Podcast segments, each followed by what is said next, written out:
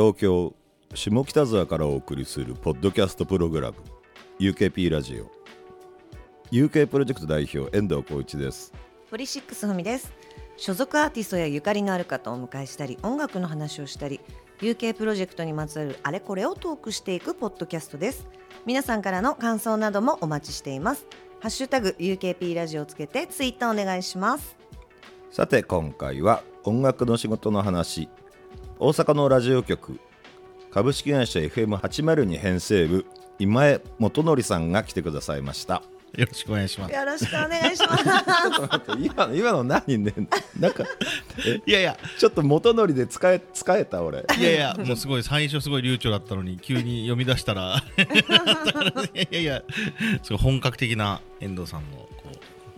なんていうんですか、何何何？こうナレーションというか、はい、入り入りが素晴らしかったです。ようん帰りだけなんです。いやいやいやはいはい。ろしくお願いします。お願いします。UKP ラジオ、えー、802からは以前ですね DJ の土井小牧さんも出演してくれましたし兄弟局の FM 心からは千脇真由美さんも登場してくださいましたがはい。今井さんはいつから802に？そうですね、802っていうのはあの大阪で、えー大阪を中心に2府4県に放送しているラジオ局なんですけれども、えー一つの会社から2波 FM802 と FM 心と2つのラジオを放送している会社でしてそれは僕802の方の編成部です、はいはいまあ、最初は僕はピアの編集部というところで、はい。えーまあ、ピア関西なんですけども、ええピア関西の編集部で5年、まあ、東京合わせたら6年雑誌の編集をやりましてえ2010年から FM802 にお世話になっております。えなるほど。802に入った入った瞬間って何部だったんです？入った瞬間は事業部っていうのがまだありまして、はいはいはい。えーまあ、いわゆるイベントを作るええセクションとええ放送するセクションがまあ別々だったんです。はいはいはい。で僕はそのイベントの方に最初は入らせてい。ただいて、えええーまあ前職ピアで雑誌の編集やってましたけどチケットの販売をお手伝いするような雑誌だったんで、はい。まあ、イベンターの皆さんとかつながりはあったんで、最初は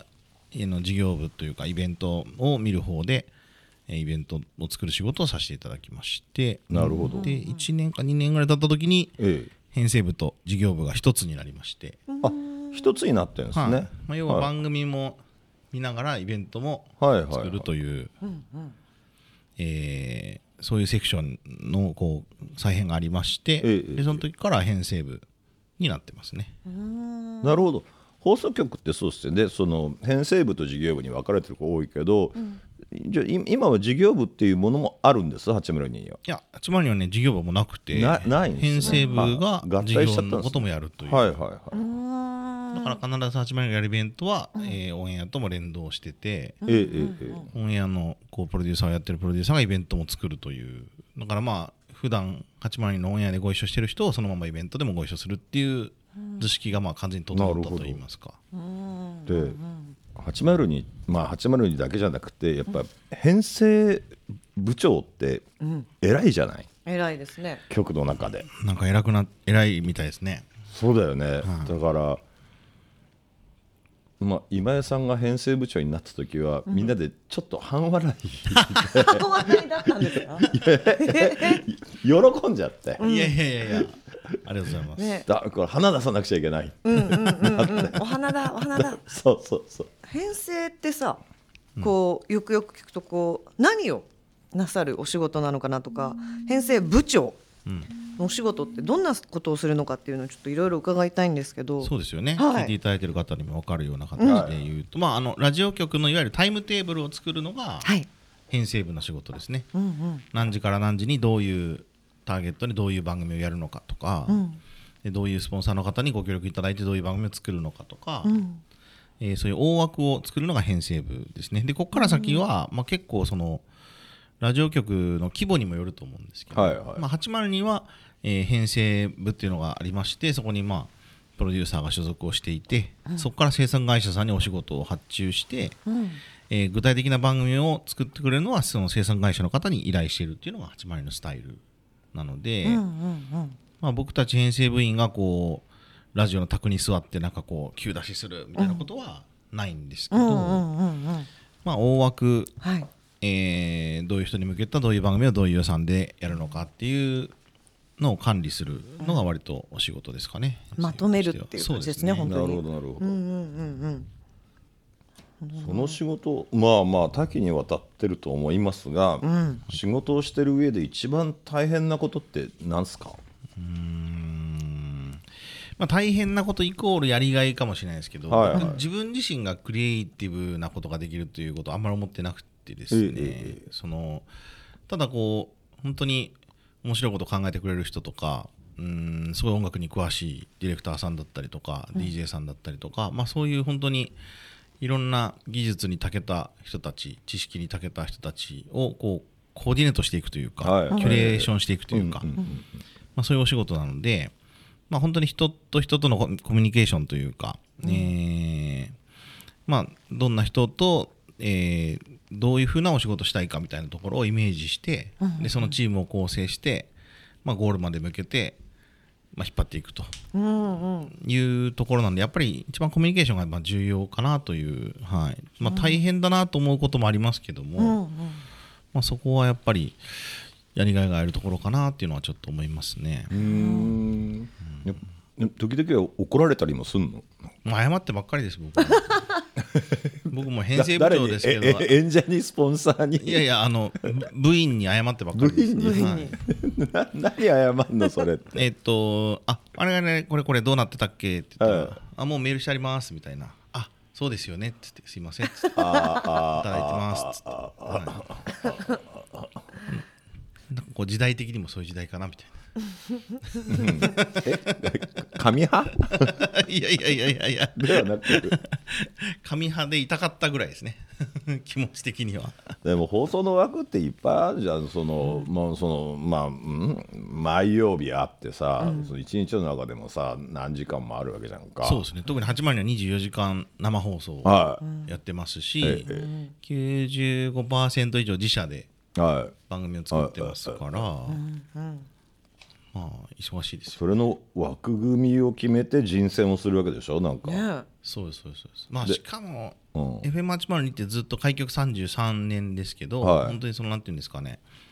うーんまあ社員は本当に40人ぐらいのちっちゃな会社なんですけど、そういう制作会社の方とか DJ さんとか入れると本当に FM802 っていうのを通して多分ご飯を食べてる人は100人ぐらいはいはい、実はいたりとえか、えええ意外にちょっと大きな組織だったりする、うん。だからその人たちをこうそうですね。まあまんべんなくというかあれですけどそんなにこう出入りも多いステーションじゃなかったりするんで、こう常々こう皆さんの次のステップとか DJ さんとか、はい。えー制作の方も次のこうステップとかも考えながらこう枠組みを作っていくっていうのは結構大変ですよね。これ時代時代によってさその終わっていく番組とか始まっていく番組とかあるわけじゃん。でそそそういうののジャッジもするわけでしょ？そうですそうですそうです。ジャッジします。あ。と手こ入れとか。はい。はもうあのー本当に要はそれで今まで夜中働いてた人が急に朝働くことになったりとか。はいはいはいはいはいはで、えー土日休みだった人が土日休みじゃなくなったりとか。い保育園とか困んじゃん。いやそうなんですよ、もうすごいね人生を左右する、そうだよね。うん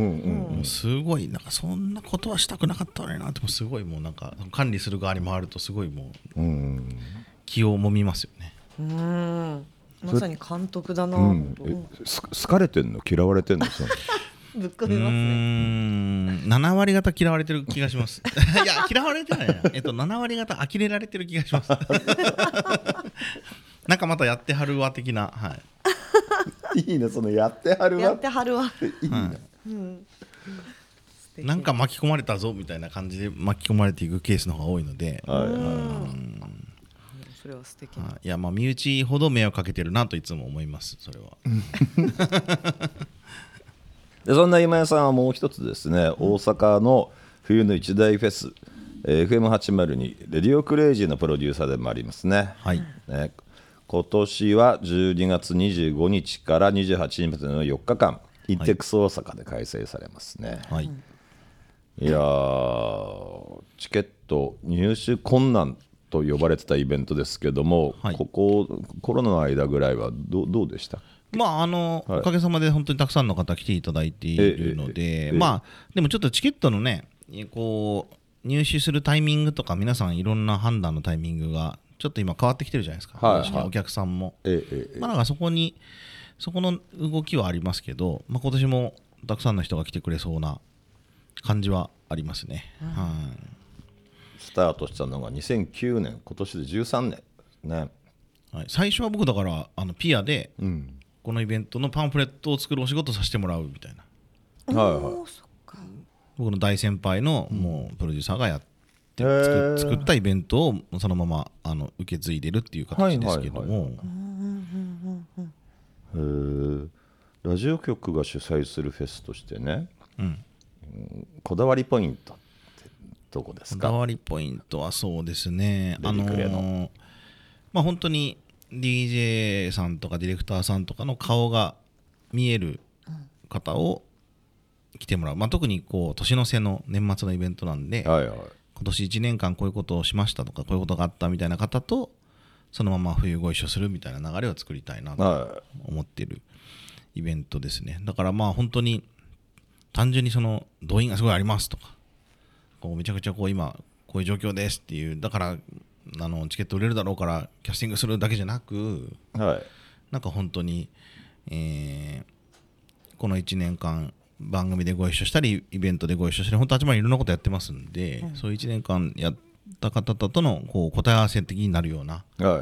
形にしたいと思ってるのが一つと、ええ。うーんまあそういう意味ではだからこうなんていうんですかねバックヤードであんまりこう名刺交換しなくていいイベントにしたいというか、スタッフ同士も、うんうんうんうんうんこう1年間必ず何かしらはい先にこう、あ会ってやそね。そううそうそうそう会った人たちとやるっていう形にしたいなというはいのは一番こだわっているところですかね。まあ、あとはだから本当にメディアがせっかくやるのでこう新しいものに少しでも出会ってもらえるようなのをトライし続けたいので、まあ、そういうベテランの方にも出ていただいてこうちょっとそういう流れを作ったりとか見たことない人にどうやって出会ってもらうかみたいなところはこだわりたいなと思ってるとこですかね。あのそうであの、うん、僕らから見てるとやっぱりその楽屋楽屋のスペースの端にサテライトスタジオみたいなのがあって、そこでずずっと放送してるみたいな、終わ終わった演者が来てそのあの今日どうだったとかあるいはこれからやりますよみたいなことが、はいそのイベントとなんていうかな802のラジオの放送がずっとつながってる感じはするよねなんかね。うん嬉しいですねそれは。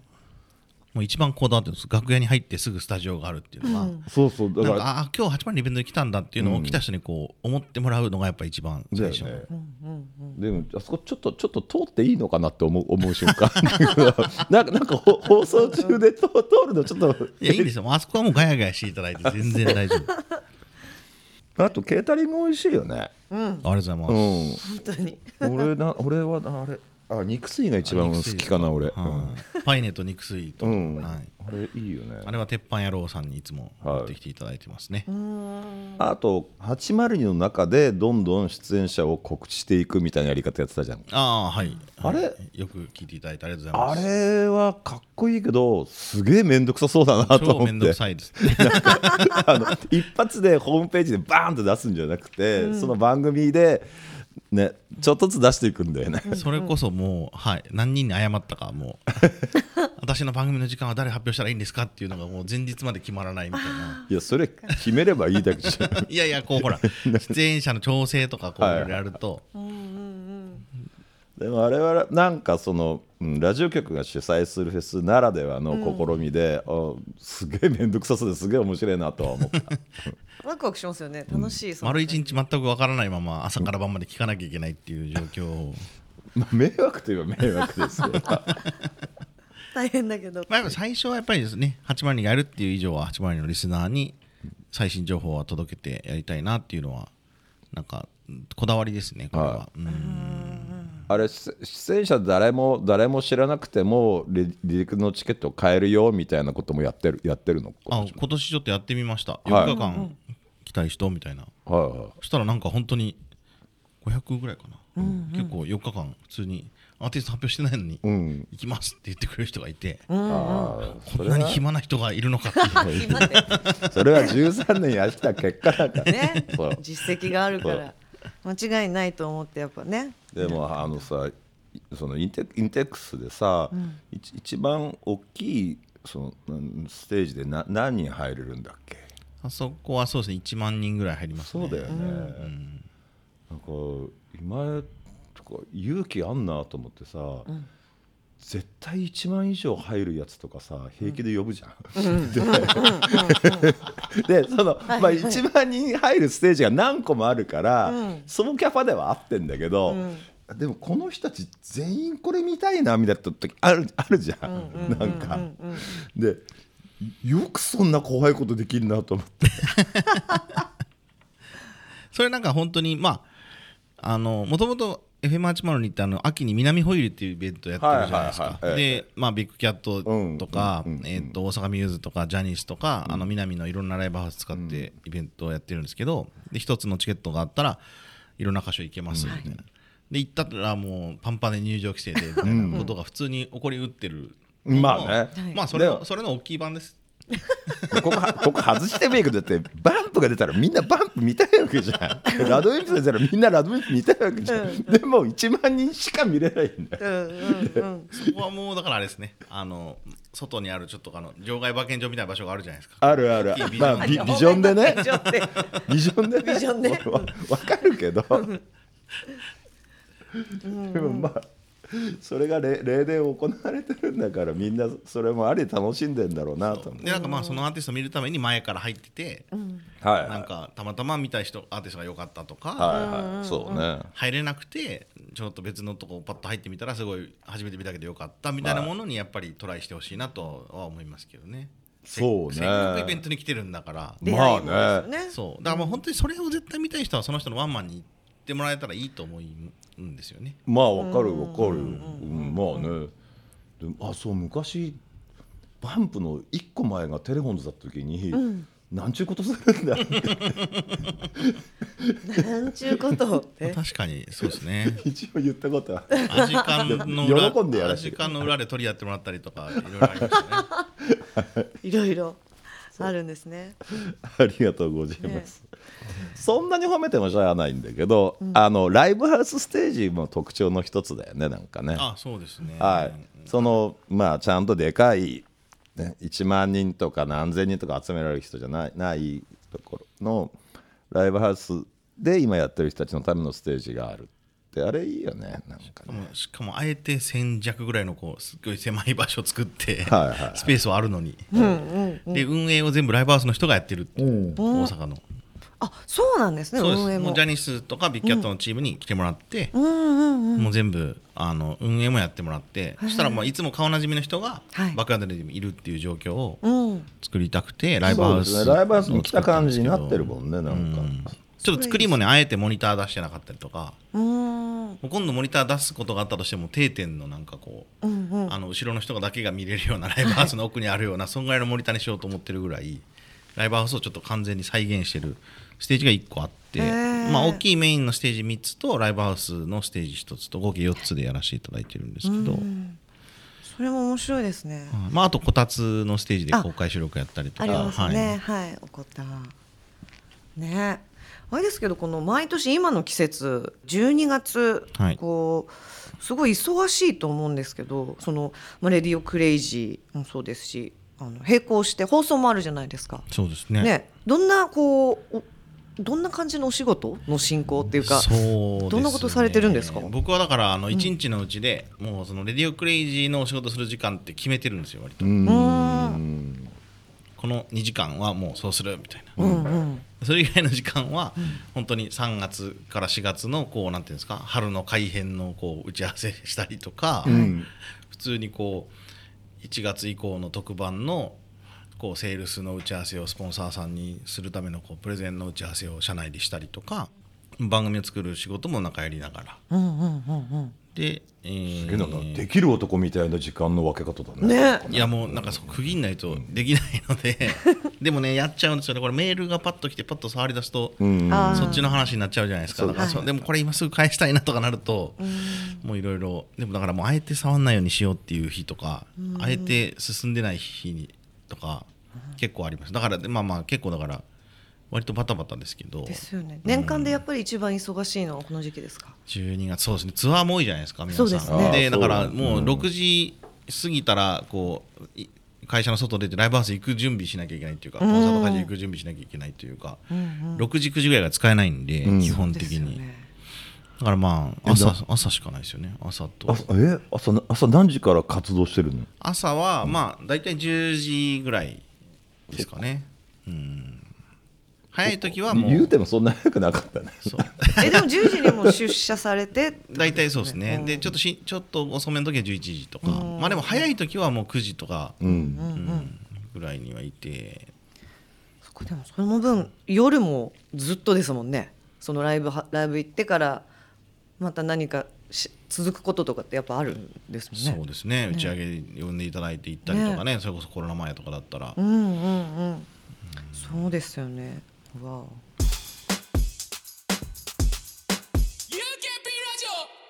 大阪はやっぱり全国的に見てもコロナ禍でもライブに対して前向きだった地域だと思うんですけど、はいなんか大阪はそうですね。まあ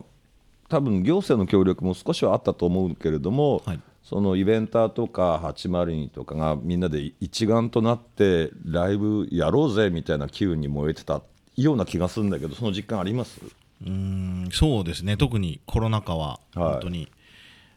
まあ、コンサートのプロモーターさんイベンターさん8社と802も混ぜていただいて、であとライブハウスをやってる岸本君とか、はいはいはい。岸本さんとか入ってもらった、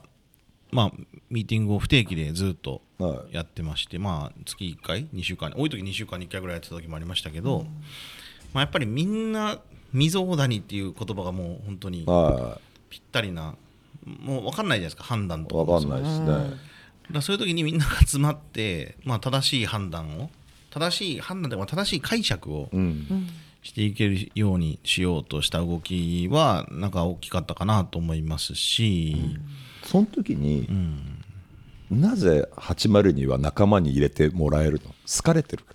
いやついていただいたら嬉しいですけど、まあまああのちょうど大きなイベントをうちも春に抱えたりとかしてたんで、うんまあ、一緒に入ってやることが多かったり、まあ、あと大阪府さん大阪市さんとかうん。の取り組みは8番にもご一緒させていたこともあるのでそういう意味でご一緒していることが多かったですね。うんまあでも本当にラッシュボールとか、うん。まあ、音玉とかはいはい。順番に、まあラッシュボールなんか特にずっとお客さんやってますし、はい。徐々に徐々にお客さんも入れれるようになったりとかもう本当ねこのコロナ禍を象徴するようなちょっとずつの進化が本当にあって今年フルでできてっていうのがありましたし、うんまあなんだろう。まあ力武まあその力武ラッシュボールもそうだけど、やんない方が簡単じゃんっていう瞬間って絶対あったと思うんだよねなんかねありましたね、やんなくてもいいのにみたいな思ったことはもうずっとですね。うん。6月そうですね。コロナだから2020年3月ぐらいからこうバタバタバタっとみんなやめる？やめる？やめない？とか、はいはい。やめとくとか、はい。振り替え出た？出ないみたいな感じの話を始めて、うん。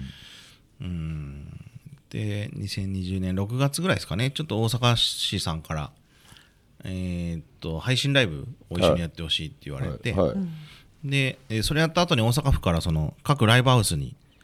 配信ライブの補助金みたいなのが出るみたいな制度ができたんで、えーそのまあ PR も兼ねた配信ライブを計画するのをご一緒まずさせてもらって、まあ矢田ひとみさんとカナブーンとバーンアウトシンドロームスに来てもらってええ。ライブやっていただいたんですけど、まあその4ヶ月後10月には、えー万博記念公園借り切りまして、はいで全イベンターで一つのイベントをやるという、まあうん。見たことない。もう業者さんもあのいわゆる音響会社さんも3社ぐらい来て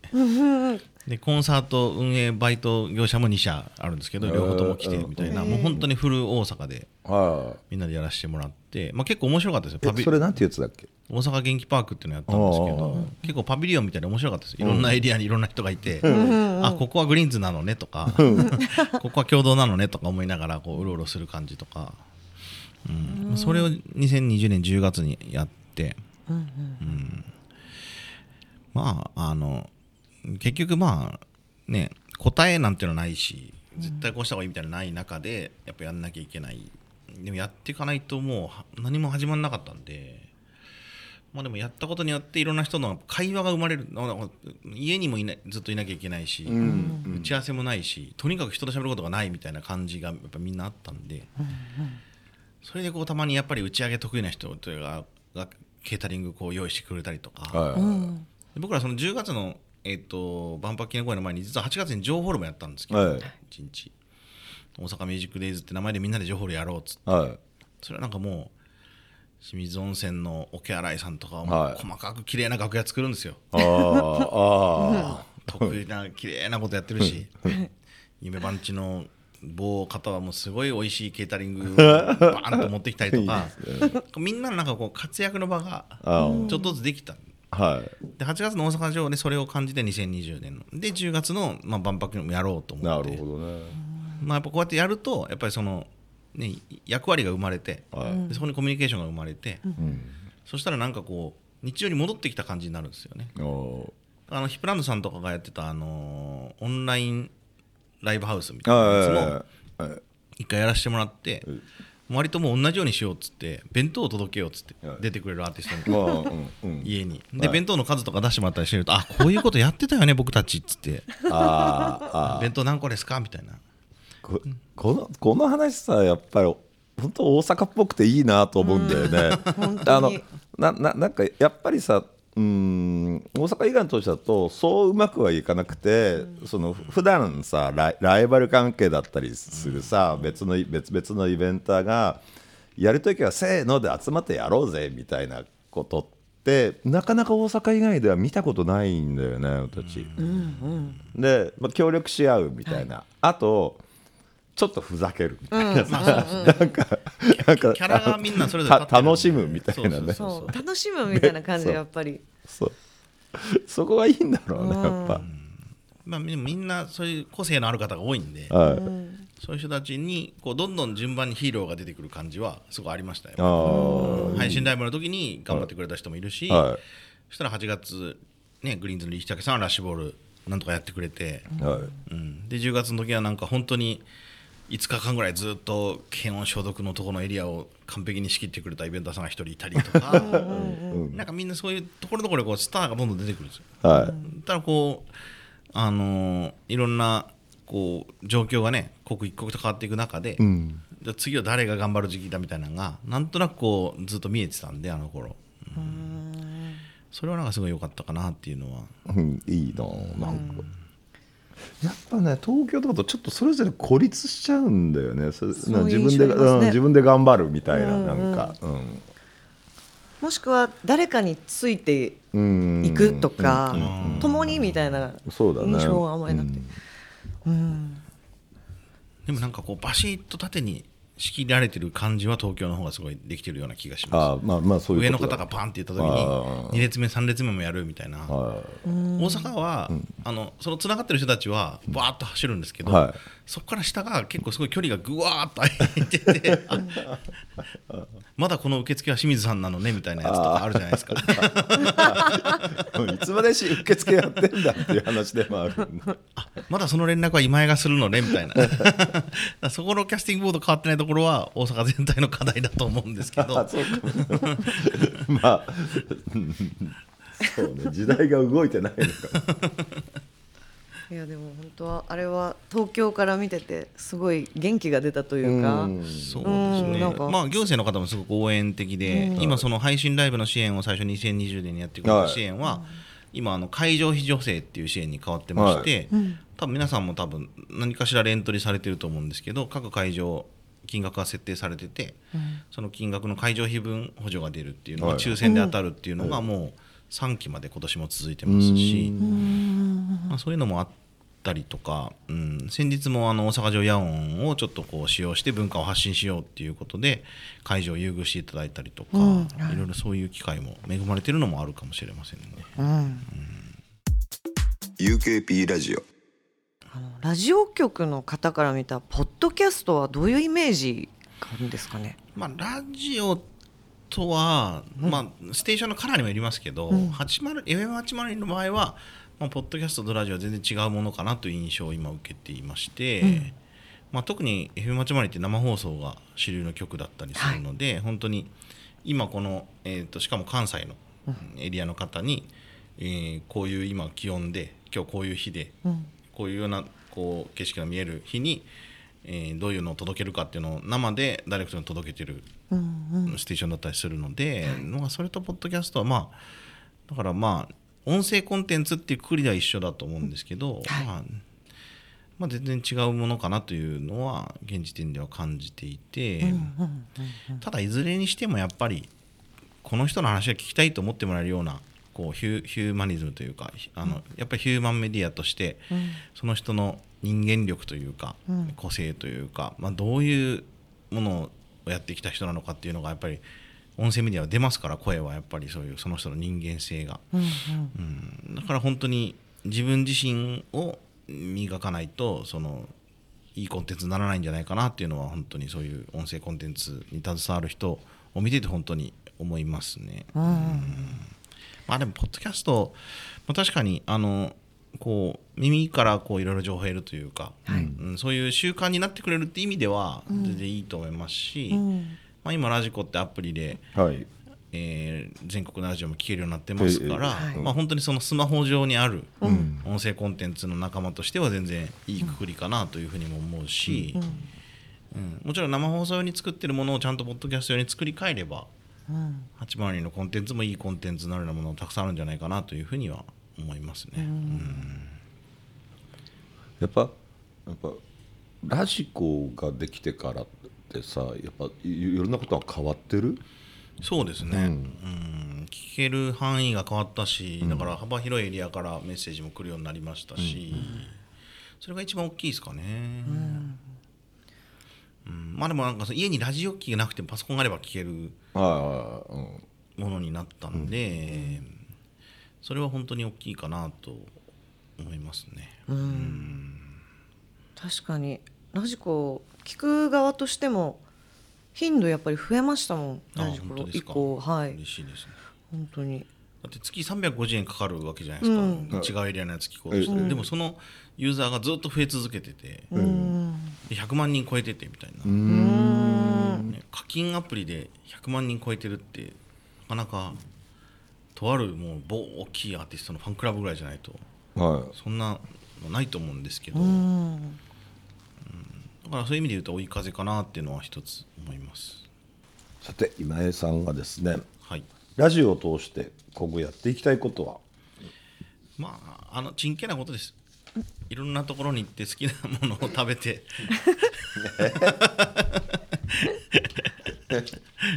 いやいやなんかあの僕802に転職した理由もそうなんですけど、802っていうコミュニティをまあなんか使いたいなと思ったんですよね、あの大阪の PR で雑誌の編集やりながら802に出入りさせてもらえるようになって、あこの場所とかここがやってるコンテンツとかここがやってる番組とかをこうフルに生かしながら、うん。自分が大好きだなと思う音楽でやりたいこと何でもやろうと思って、でそれが、えっと僕ちょうど29の時に転職したんですけど、10年間あの一番できる場所に転職しようと思って、うん。30代を転職したんです、でまあ今40 41世代ですけど、40から41世代になってまあじゃあ次の10年どうしようかみたいなことをすごい考えるんですけど、なんかもう考えれば考えるほど世の中がいろいろどんどんどんどん変わっていく速度に追いつかないなと思ってて、だったら逆にもう自分が楽しいと思うことだけやろうかなと思っててだから本当にラジオを通じてまあそこ幸いコロナのおかげでどっからでも放送できるようになったんです家からも放送できるし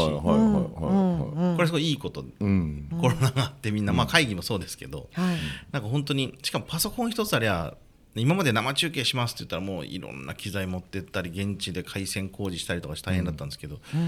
別にあのまあ音声のクオリティとか音質とかいろいろ問題ありますけどパソコン1台、あなんならスマホ1台あったらラジオ放送できるかもしれない。うん。どっからでもみたいな、だからまあ僕は今まだ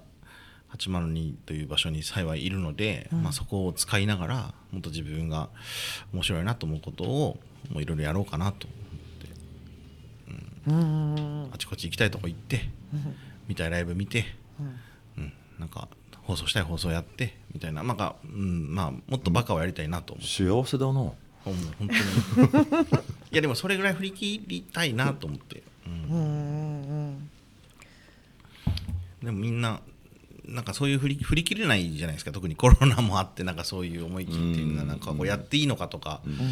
言っていいのかとかそういうのがずっと続いたと思うんですけど、まあまあもうもういいでしょっていうのもよくないかもしれませんが。いやもういいんじゃないかななんか。だからなんかまあ本当にやりすぎるぐらいのことをみんながやっていいんじゃないかなっていうのは本当に思うんで、まあでもやりすぎるっていうことはそこに対して振り切って情熱を注ぐっていうことなんで、まあそのやりきる熱量みたいなものを本当にいろんな人が、まあ、これは別にラジオだけにかからず音楽にかかる人レコード会社の人もそうですし、なんかみんなやれることを固定概念にとらわれずに、うん、一生懸命やるともっと音楽はいっぱい広まるんじゃないかなと思いますし、一個心配なのは本当にサブスクがガーッとなって、いろんなアーティストどんどんどんどん新曲出る人がすごい多い人とかめっちゃ多いじゃないですか。多いですね。なんかすごいこう、ちょっともったいないなと思ったりもするんです。ラジオでやってると。はいはい。2ヶ月ぐらいやってようやく浸透してあ、ま、次の曲出ましたみたいなあこっちかけなきゃいけないのかなってなったりとか、そうね毎月リリースとかね。ね、そうそうそうそう。だから今やったらねシングルがあってツアーなりイベントがあってでもう1曲シングルがこれがリードになってるアルバムが出てみたいな感じのサイクルで、なんとなく1年に2曲ぐらいラジオのエアモニーをこう温めるそうですね。よかったのが、もう多い人はもう1年に1回に56曲ぐらいをこうやっていかなきゃいけないっていうのがこうなんか別に消費してるつもりじゃないんですけど、なんかもうちょっと本当に一曲一曲丁寧に時間かけて届けたいなっていうのはちょっと思いますけどね最近。なるほどな。サイクルね。うんうんまあ今更聞くけどさその配信オンリーの曲ってさやりづらい？いやあんまり関係ないですね。そっか、そのアーティストが、まあだうんうんまあ、出したもんであればいいんだ、それが CD 化されてようが配信だけであろうが。そう。でもなんかこうやっぱり形になって今日出てますって分かりづらくなりましたよね。ん。サンプルが出るとそうだよか、お店に並ぶとかがないわけじゃないですか、配信シングル両 A 面ってん何それみたいなさもう面がないんだかみたいな CD の前じゃんみたいなそれはちょっとありますね。そのなんか僕らが仕事している中でどうしてもなんかこうなんていうんですかねやってる感とか出てる感を感じずに今やってるんであーそうね。わかる。それがすごい難しいなっていう。うんうんうんうん。うんこれそもそもの話に戻るけどさ、えラジオって昔から好きだったの？僕ね中学校の頃は聞いてました。うーん。でも高校ぐらいから全然そんなに聞かなかったですね。うん忙しかったのかな。世代的にもそんなにラジオ世代ではなかあったそうですね。テレビがバーッとこうやってテレビで音楽が流行ってた時代だったりもしたからそんなにこうずっとへばりついて聞いてるとかなかったですかね。かっていうかまあ多分中学の頃ぐらいまでしか勉強しなかったんで家でラジオ聞くっていう動作をするシチュエーションにならなかったのかもしれないですもう高校入ったら。あー中高生とラジオって勉強勉強とラジオってくっつくよねなんかね。くっつきますね。何なんだろうねあれ。あやっぱそのラジオってな何かしながらできるんで、うん。勉強しながらつけてられるみたいなメディアではあるんで、まあ、だから今も普通に「ロッキーズ802」っていう僕担当してる番組あるんですけど、はいはいまあ、割と10代向けにやってるのは本当に中学生の時とか高校の時とかにこうなんか何かしながらラジオをや聞くっていう行動を1回でも経験してもらって、面白いなと思ってもらえてれば、まあ、大学生になったり社会人になって忙しくなった時ちょっとしばらく聞けないかもしれないですけどふとこう車に戻る時とか大人になって車買った時とかに、あじゃああの80に聞いてたから聞いてみようとか、うんなんかこう家でお仕事されてる人が BGM 代わりに聞いてみようっていう風になったりとか、うん、なんかこうテレビをね子供に何時間見せたくない時にでも家で時間つなぎに聞いてみようとかっていう選択肢に戻すために1回の経験をとにかく10代の時に、うん、消化しておけば将来的にまた戻ってきてもらえるかなと思ってやってるっていうのはありますねだから10代とかへのアプローチは大事だなと思ってやってるって感じです。なるほどな、うん。うん。うん。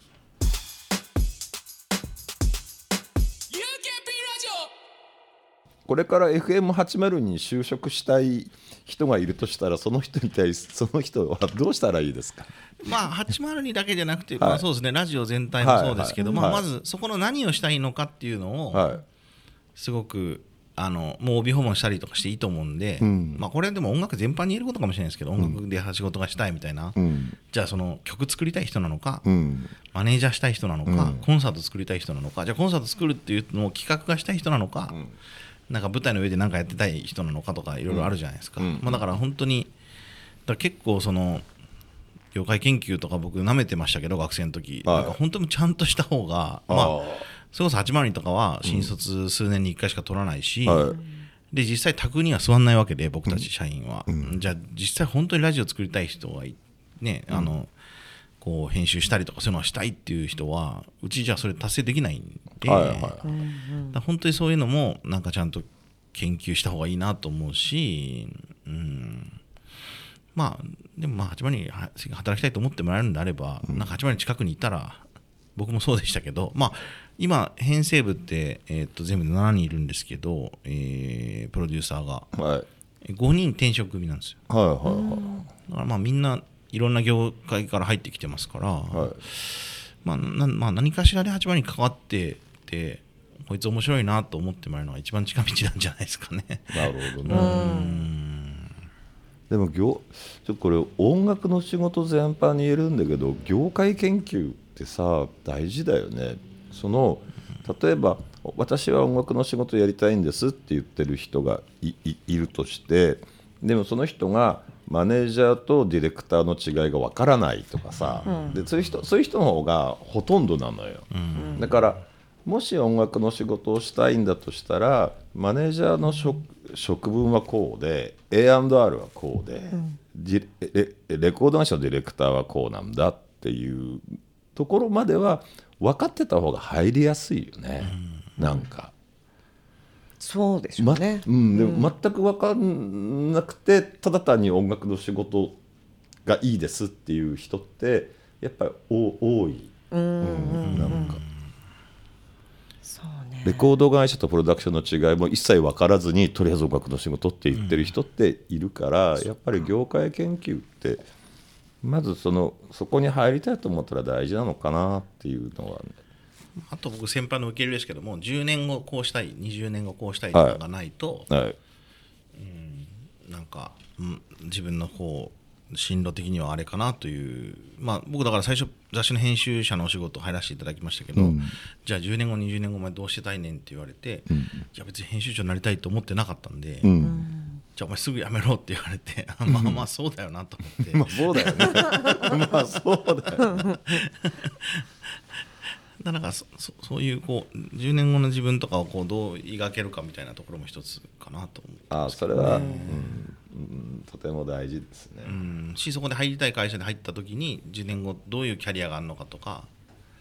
うん特にこう本当ディレクターになりたい人とか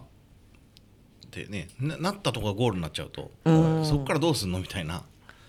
なっちゃったりすると思うんで。ですね。なんかそういう10年20年みたいなことはなんかビジョンとして描けれた方が、うん、より続けられる仕事になるんじゃないかなっていうのはちょっと思いますね、うん、うん、こんな真面目な番組なんでしたっけ？今井が思ったより真面目なんで俺たちはちょっとつつきようがなくなって困ってんだよ。いやいやいやすごいしっかり伺えてだから真面目になんかマイナビとかで出すやつじゃないですよね。マイナビ。出せそう笑うとこ少ねえなとさっきからしょんぼりしてんだよ。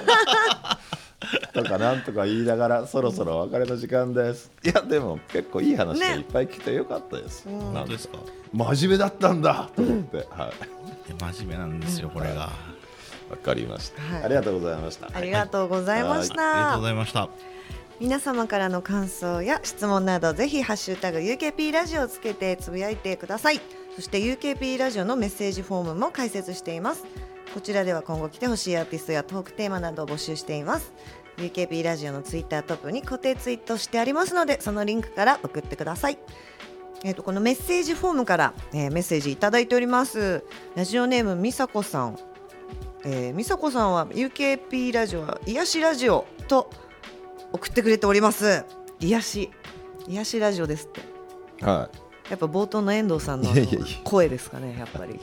であればありがたいですけど、はい。ありがとうございます。ぜひぜひ今後ともよろしくお願いします。よろしくお願いします、UKP ラジオは UK プロジェクト遠藤浩一とポリシックスふみがお送りしました